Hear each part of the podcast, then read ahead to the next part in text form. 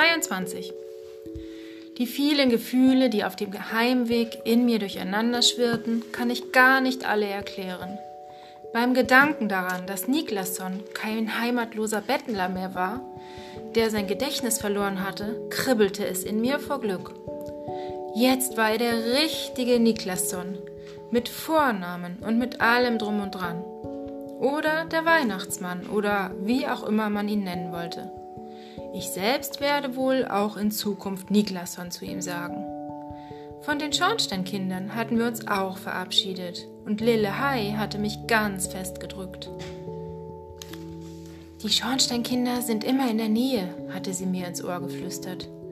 Du brauchst nur zu pfeifen, dann kommen wir. Dass Stockholm so weihnachtlich war, mit Mondschein und Schnee, erfüllte mich auch mit Glück. Und das Allerbeste war, dass ich hier mit Miriam, Issa und Margo unterwegs war. Während wir in den Gassen von Gamlastan durch den Schnee stapften, tat ich so, als wären sie meine Mutter und meine Geschwister. Natürlich wusste ich, dass sie nicht wirklich meine Familie waren. Aber man kann ja immerhin so tun, als ob.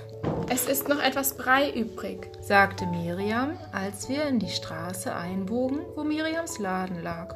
Wenn ihr schon mal vorauslauft und ihn aufwärmt, dann. Plötzlich verstummte sie und blieb im Schnee stehen. Stella? flüsterte sie leise. Warum steht die Ladentür offen?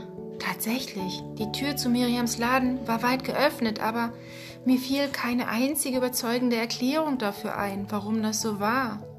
Waren Buske, Hüske und Fnöske ausgebüxt und hatten die Tür offen gelassen? Nein, die Wichtel standen direkt hinter der Tür.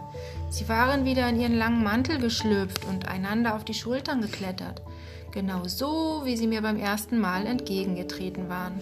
Der Himmel sei Dank, dass ihr da seid seufzte Buske und ließ die Bratpfanne sinken, die er in der Hand hielt. Wir dachten schon, es wäre schon wieder dieser Kerl von vorhin. Was für ein Kerl!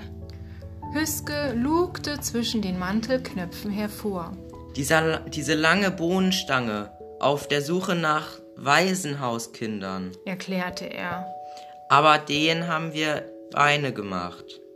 Issas Griff um meine Hand verkrampfte sich und Margot warf mir einen erschrockenen Blick zu. Komm, wir gehen in den Salon hinauf, dann erzähle ich ihr alles schön von Anfang an, sagte Miriam. Das muss sich um eine Irrtum handeln. Doch als die Wichtel zu Ende berichtet hatten, war uns allen klar, dass es wirklich so gewesen war. Ein großer Fremder war tatsächlich in den Antiquitätenladen gekommen und hatte nach ein paar Waisenhauskindern gefragt.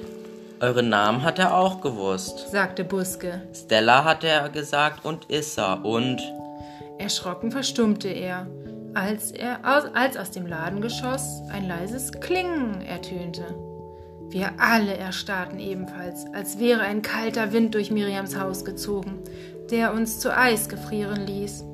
Das Geräusch kam von der Ladentür. Wir hatten vergessen, hinter uns abzuschließen, und jetzt war jemand hereingekommen.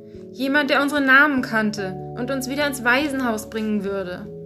Ich schlug die Hände vors Gesicht und hielt den Atem an, während die schweren Schritte die Treppe zum Salon heraufstiegen. Als ein dunkler Schatten auf der Türschwelle erschien, spähte ich zwischen den Fingern hindurch. Es war ein Mann. Er hatte einen dunklen Wintermantel und eine Mütze an. Es musste derselbe Mann sein, der bei den Wichteln nach uns gefragt hatte. Jetzt allerdings sagte der Mann kein Wort. Er verharrte nur schweigend in der Tür, bis ich glaubte, mein Herz würde stehen bleiben.